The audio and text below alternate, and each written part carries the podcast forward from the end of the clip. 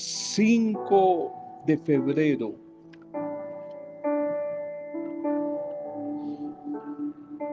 Muchas veces cuando una mujer, cuando un hombre piensa y cree que su mente se está ensanchando, se está abriendo, quizás es solo que su conciencia se está estirando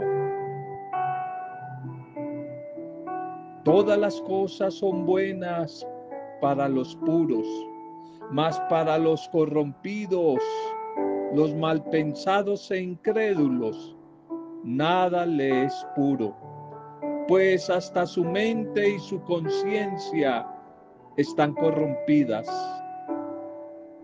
Tito 1.15, Tito 1.15. De nuevo aquí estamos Bienvenidas, bienvenidos.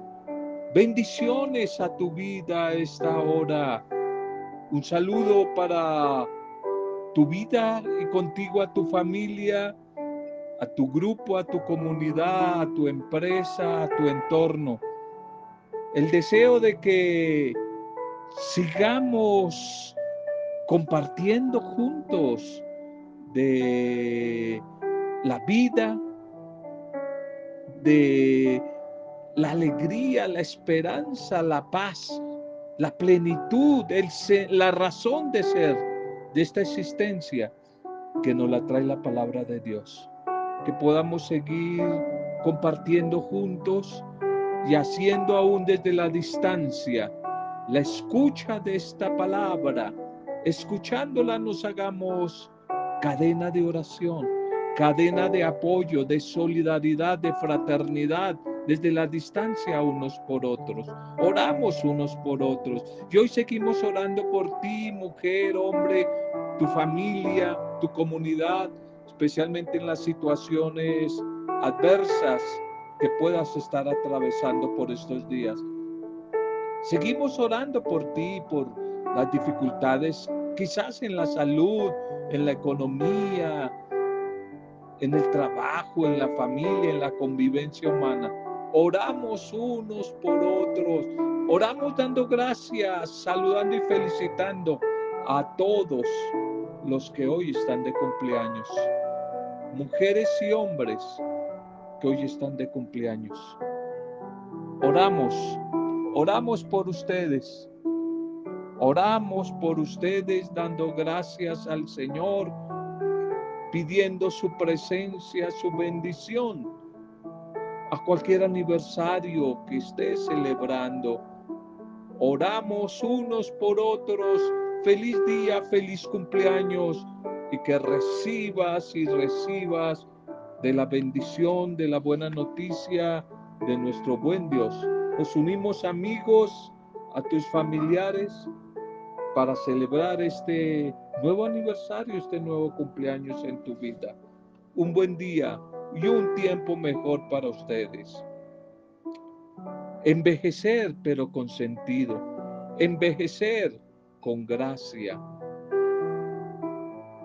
Te alabaré porque asombrosa y maravillosamente tú has hecho una obra en mí. Salmo 139, 14. Una obra maravillosa, dice el orante, una obra maravillosa y asombrosa tú has hecho en mi vida. Por eso te alabaré. Envejecer, madurar, envejecer con sentido, con propósito, con gracia. Mucha gente a veces trata de ocultar, de negar, de revertir y, o de detener el proceso natural, el proceso natural del envejecimiento. Los que tienen arrugas se hacen cirugías plásticas faciales, mientras que otros se ponen inyecciones para tratar de quitar las líneas faciales no deseadas. Detrás de esa tendencia actual Tal vez está la teoría de que un rostro que envejece es rechazado, no es aceptable. pero no todo el mundo pensamos o piensa igual. A una mujer anciana que la entrevistaban en la televisión le preguntaron, ¿a usted le gusta su rostro? ¿A usted le gusta su cara? Y ella contestó con convicción, con seguridad, Señor periodista, me encanta mi rostro, me encanta mi cara. Es la cara que Dios me dio y la acepto con alegría, gozosamente la acepto y con gratitud. En este salmo de hoy, 139, David expresó la convicción de que todo su ser estaba hecho por Dios. Todo su ser, todo lo que él era, su cuerpo, todo su ser, de la cabeza a los pies, era obra de Dios. Y por lo tanto era digno de ser aceptado, de ser valorado. Él oró así. Te doy gracias y te alabaré, porque asombrosa y maravillosamente he sido hecho por ti. También David creía que Dios había diseñado todos los días de su vida para vivirlos en bendición. Salmo 139, 14 al 16. A veces en vez de pelear, en vez de pelear una batalla que a la final vamos a perder contra la vejez, contra el decaimiento normal, normal del proceso natural de la vida. Vamos a perder contra nuestra apariencia juvenil, que poco a poco va a ir desapareciendo. Más deberíamos concentrarnos en cultivar cualidades internas desde pequeños, cualidades que duren para siempre, que nos acompañen no una parte del caminar, sino que estén con nosotros en el envejecimiento.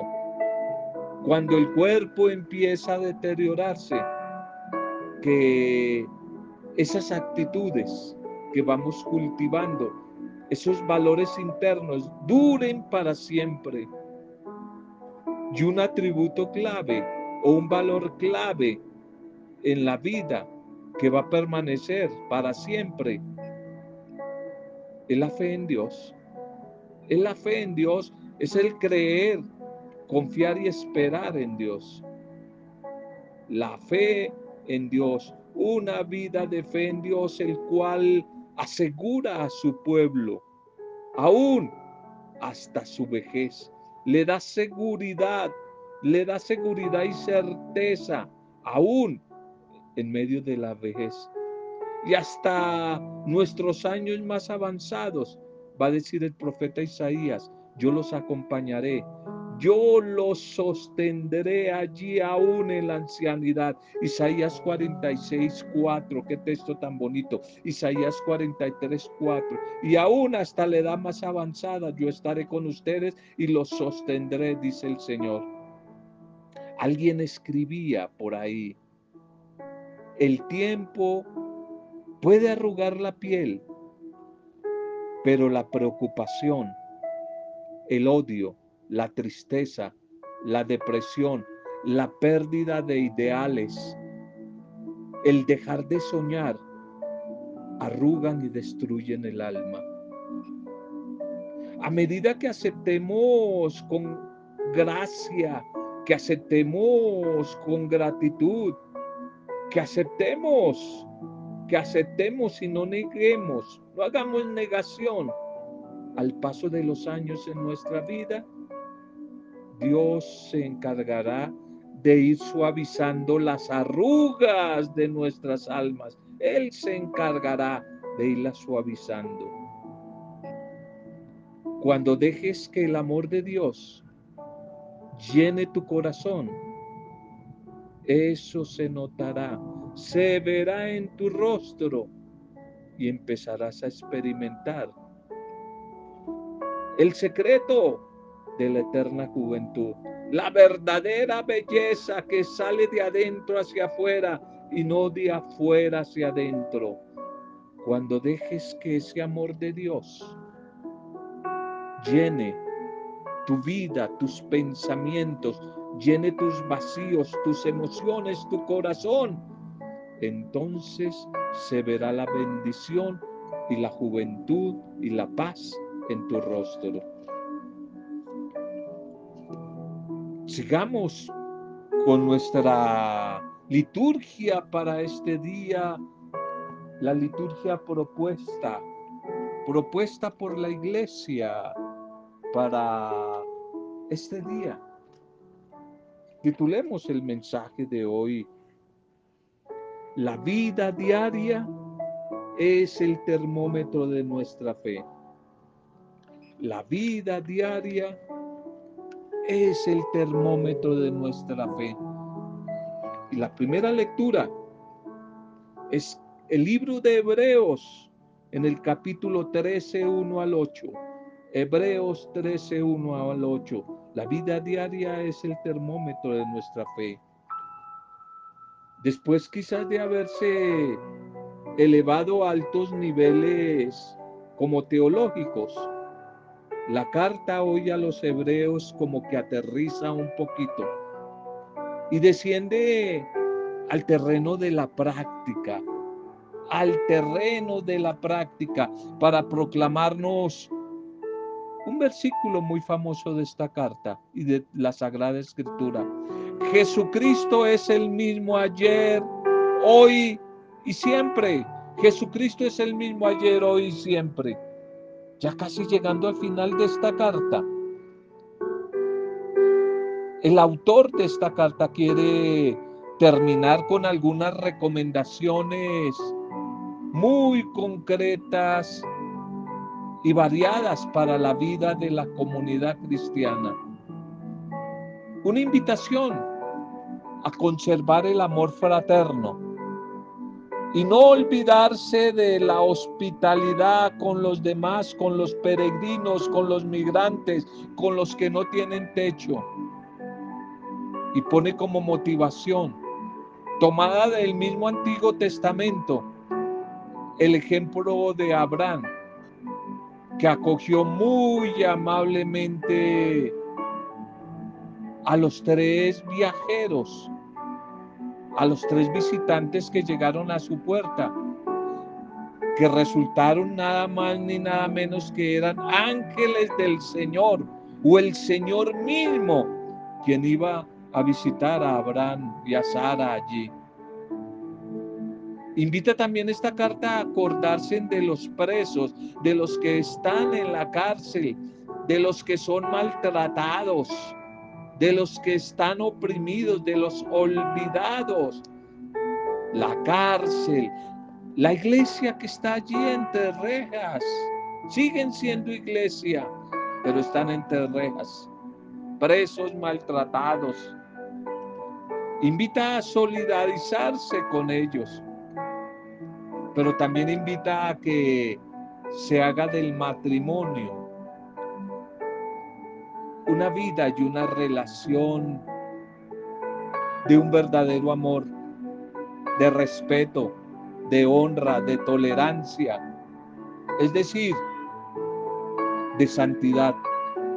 Vivir el matrimonio desde la santidad, una vida digna vivida en pareja. Invita también a que vivan sin ansia de dinero, sin ansia por tener y tener y tener. Porque la avaricia que es la idolatría del dinero es una de las cosas que más destruyen la vida y que se deben evitar. Al contrario, invita a conformarse con lo que se tiene con una cierta austeridad en la vida como creyentes. Eso sí, abandonándose y poniendo la confianza más en Dios que en los bienes dineros ahorrados.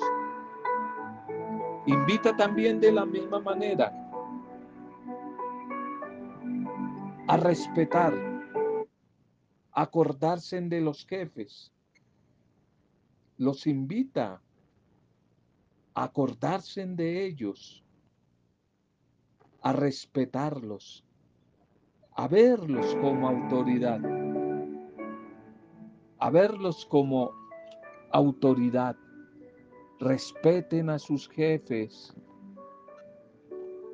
También invita a valorar y agradecer a los que les anuncian el Evangelio, a los que les anunciaron, a ser gratos con ellos el camino de la fe, a los que han vivido una vida de fe digna de imitación. Y finalmente, la afirmación cristológica que da consistencia y es la clave de todo esto. Jesucristo es el mismo ayer, hoy, siempre. Jesús es el modelo supremo de todo cristiano. Él es el modelo supremo de todo cristiano. Todos estos consejos sirven para el hoy.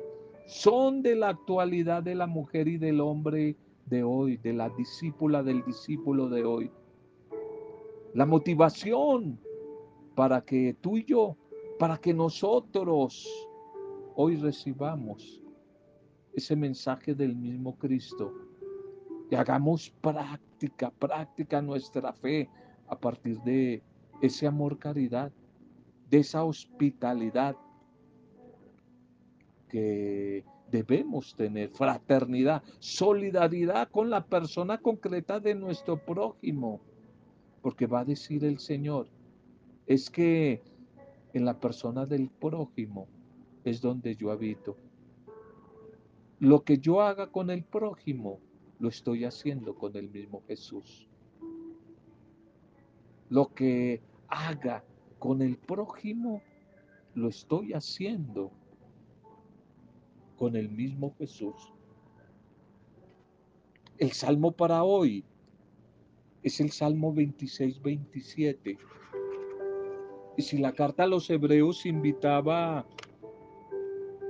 a vivir una fe y una espiritualidad desde la luz, desde la luz del Señor. Este salmo, el de hoy, declara que el Señor es la luz del mundo. Él es la luz. El camino está iluminado con Él. Él es la luz. El camino es seguro. ¿A quién vamos a temer? Si el que es la luz está con nosotros. El Señor es la defensa de mi vida. ¿Quién me hará temblar? Si tú y yo y todos tenemos la seguridad de que nuestra búsqueda es desde el Evangelio y que con el Evangelio es la luz del proyecto de Dios que ilumina nuestro caminar. Si tenemos la convicción de estar caminando por senderos seguros, no podemos perder la esperanza. No podemos vivir con más miedos, con inseguridades, desesperanzados. El Señor es la luz, es nuestra luz y nuestra salvación. El Evangelio de hoy, Marcos capítulo 6, 14, 29. Marcos, Marcos 6, 14, 19. Es Juan, a quien yo decapité que ha resucitado nos aparece de nuevo aquí la figura del Bautista, figura que es admirable por su ejemplo, valentía de fe, de entereza en la defensa de la verdad, su valentía en la denuncia del mal. De la muerte del Bautista hablaron muchísimos en la antigüedad. Quizás hasta no creyentes cristianos, como el caso de un historiador judío que no estaba de acuerdo con el cristianismo, Flavio Josefo, un gran historiador que se dice que escribió sus libros antes que el Evangelio. Y él, sin creer mucho en Cristo, ha ayudado muchísimo a que la ciencia como historia tenga datos más concretos de la vida de Jesús. Este Flavio Josefo, que habla también de Herodes, dice que este Herodes estaba lleno de miedo, miedo de que pudiera haber una revuelta política incontrolable en torno a Juan. Y Marcos, el evangelista, nos presenta un motivo más concreto. El bautista fue ejecutado como venganza de una mujer despechada porque el profeta había denunciado públicamente su unión inmoral con Herodes. Juan le decía que no le era lícito tener a la mujer de su hermano. De Juan aprendemos sobre todo su carácter fuerte, valiente, la coherencia de su vida, coherencia entre lo que vivía y lo que predicaba, el Bautista había ido siempre con la verdad por delante en sus anuncios, en la predicación. Predicación que era anunciada al pueblo, a los fariseos, a los publicanos, a los soldados. Ahora este Bautista ya está en la cárcel. Está en la cárcel por sus denuncias, consecuencia de lo que él denunció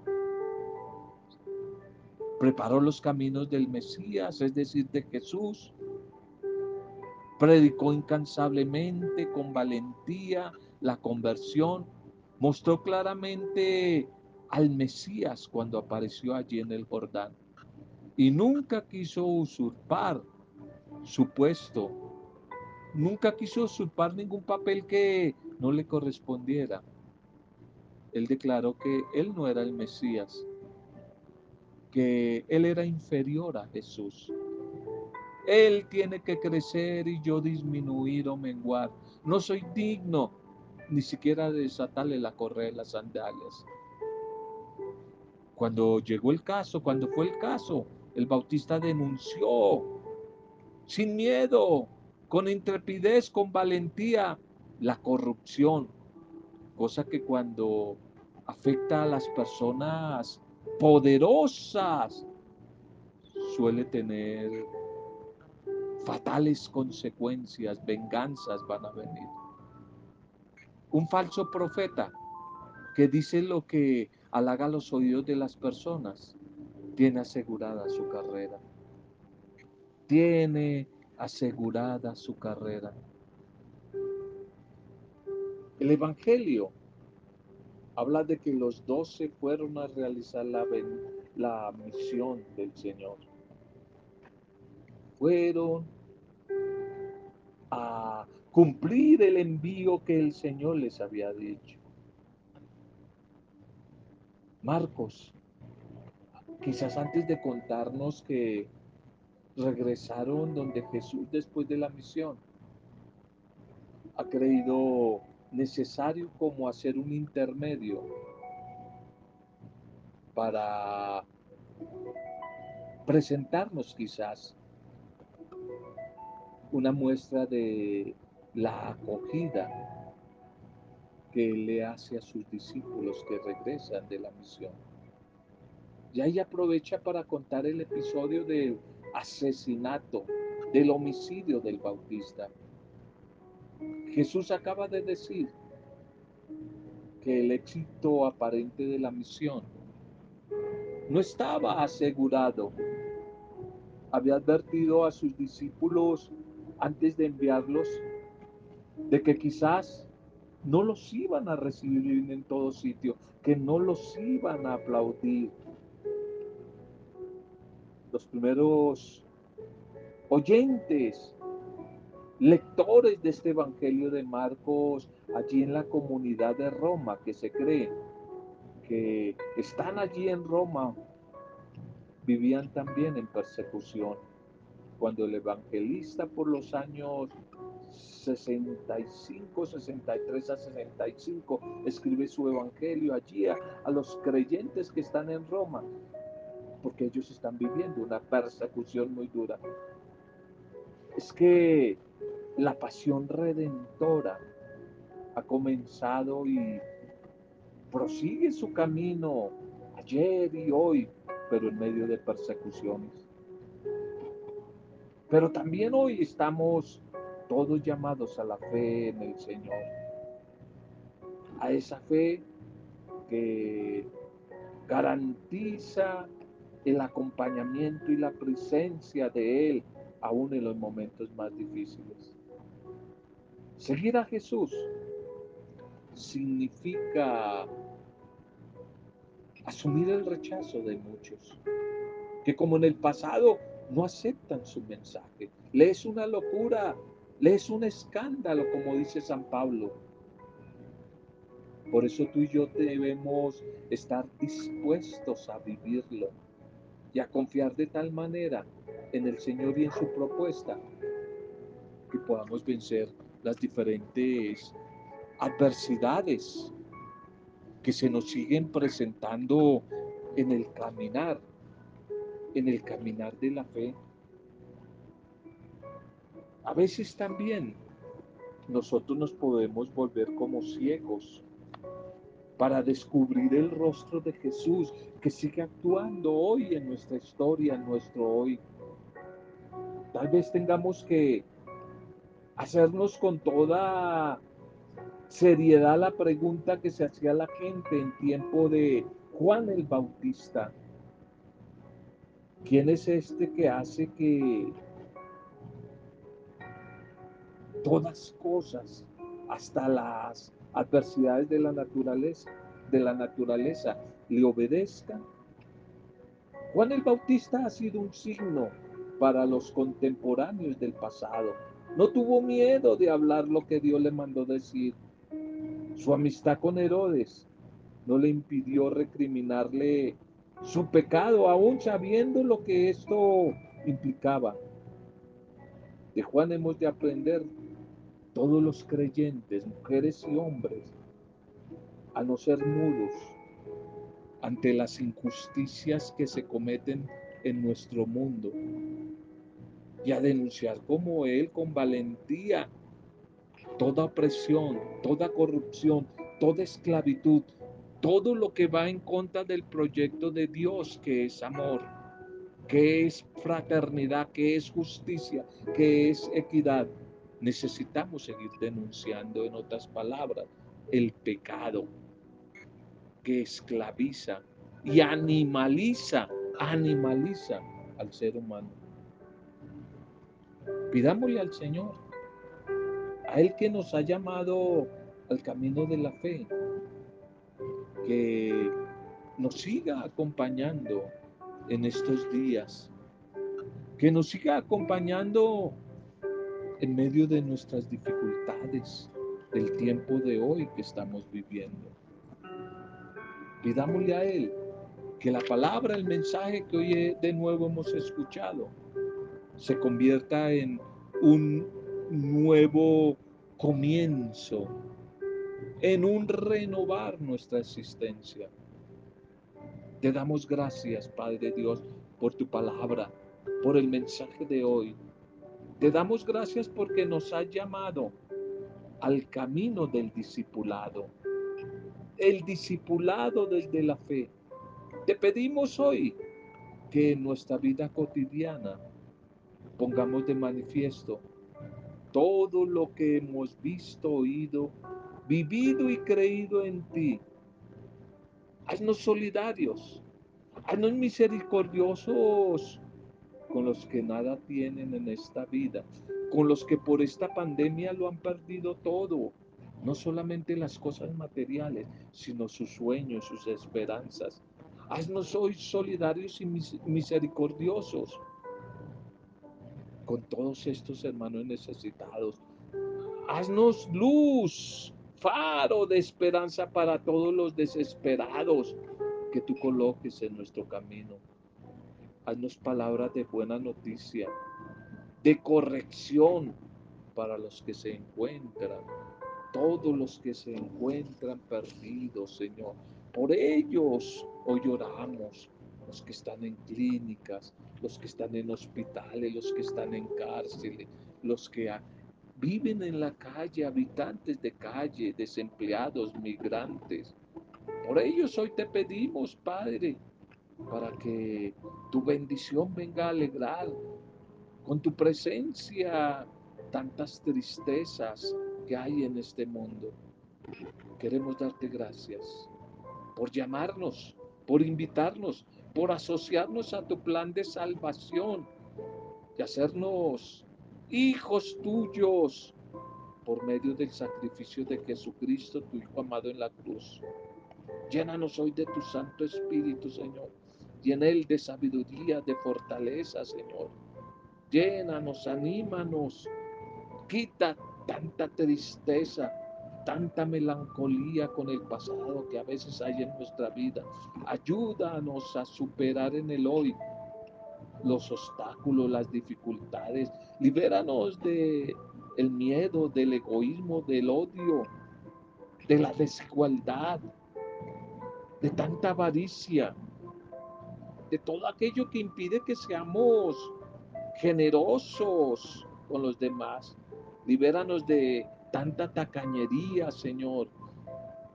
Llévanos a compartir lo poco que tengamos con los que no tienen nada, a preocuparnos por el bienestar de los demás, no solamente por el nuestro, Señor.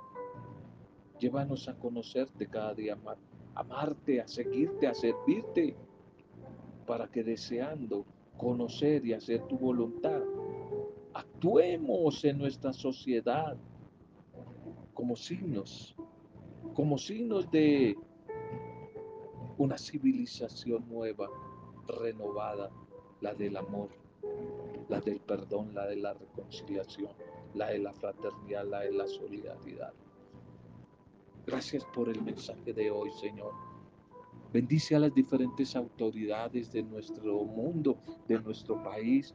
Bendice a nuestros gobernantes. Seguimos orando por el personal de la salud. Seguimos orando por nuestros abuelos en estos días. Tratamos de reflexionar un poco acerca de los años dorados, acerca de una realidad, la vejez. Hoy oramos por nuestros abuelos, por nuestros ancianos.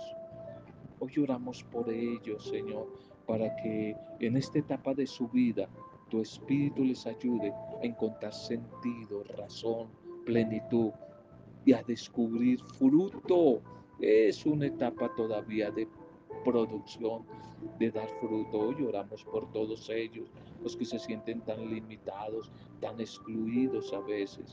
Oramos por nuestros niños, oramos por los desempleados, por nuestros campesinos, nuestros indígenas.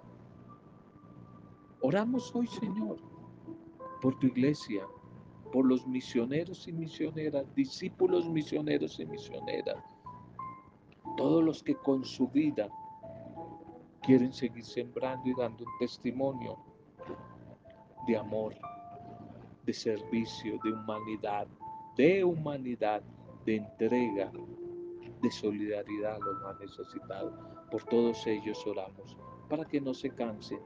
Fortaléceles, fortaléceles en la esperanza, Padre bueno. Hoy te lo pedimos, hoy te lo pedimos, Padre en el nombre de Jesús, tu Hijo amado. Hoy te lo pedimos en la intercesión de tu Santo Espíritu. Hoy te lo pedimos en compañía de María, nuestra buena Madre.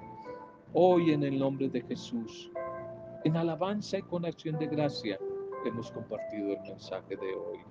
Amén. Roberto Zamudio, de día a día con la palabra.